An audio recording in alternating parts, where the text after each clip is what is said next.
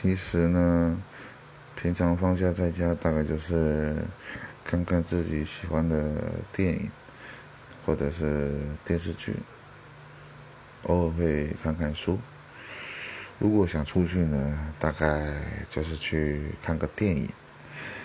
看看什么动作片啊、喜剧片啊、